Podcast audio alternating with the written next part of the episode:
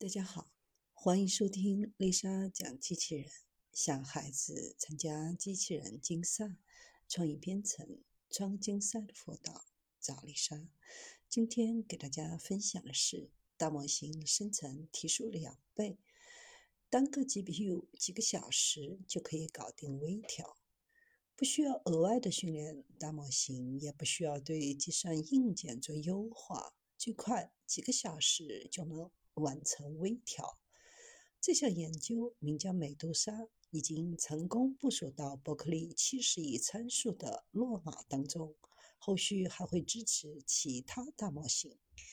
在这种方法推出之前，业界其实也有主流的大模型推理加速方法，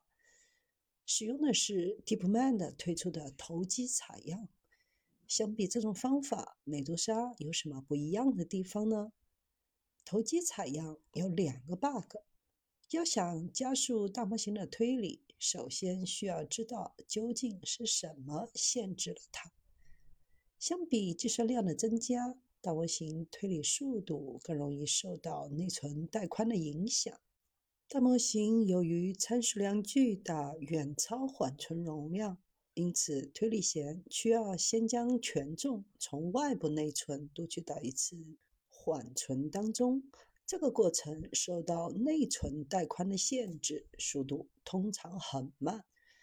模型在做批量推理时，一次处理一百个和一个的时间上区别不大。因此，DeepMind 在去年想出了一个名为“投机采样”的神奇操作。通过训练一个更小的模型，给大模型提前生成一批候选词，相比让大模型自己思考生成，直接做选择更好。由于小模型生成的速度比大模型要快好几倍，一旦大模型觉得小模型已有的词可用，就直接拿来，不用再自己缓慢生成一遍。这个过程有点像咱们输入法的联想词候选，在大模型想好下一个词用什么之前，输入法也就是小模型先给列出一些备选项。要是大模型觉得不错，就从中选一个用；要是觉得生成的不行，就自己重新打。这种方法存在两个问题：一方面，给大模型找个生成候选词的小模型没有那么容易。这个小模型可不是随便抓个生成模型就能用，除了接口统一、概率分布要接近，生成的质量也不能够比大模型差太多。Meta 发布的 LLaMA 这种模型，既有几百亿参数的大模型版本，也有几十亿参数的小模型版本，可以把参数量更小的版本来当做小模型使用。对于其他开源大模型，这种方法就不太适用。自己去搭建训练一个小模型，不仅时间成本更高，生成效果可能还达不到预期。另一方面，双模型的组合使得后续想要做系统的调优变得更复杂。这是因为相比大模型自身是一个系统，新增加的小模型相当于又引入了一个系统。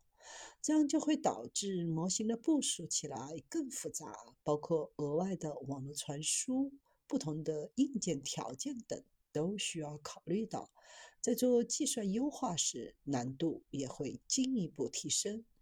为了解决这些问题，美杜莎不用小模型，加几个头就行了。美杜莎是一种新的大模型推理加速方法，相比投机采样，选择直接给大模型多加几个解码头，每个头都是一个单层前馈网络，这样多出来的解码头就可以让大模型直接一次多生成几个词，而不是挤牙膏似的一个一个的生成，生成的准确率也还可以。在预测下一个词的下一个词时，美杜莎的准确率达到百分之六十，并且还在不断的优化当中。随后结合树状注意力机制来验证这些词，从而实现推理的加速。基于七十亿、一百三十亿、三百三十亿参数大模型推理速度，均有1.9倍以上的效率提升。针对70亿参数的模型，在不同任务上测试了一下加速的效果，显示最高在代码生成上有2.15倍的速度提升。最关键的是，用上美杜莎后，并不需要将整个大模型重新训练一遍，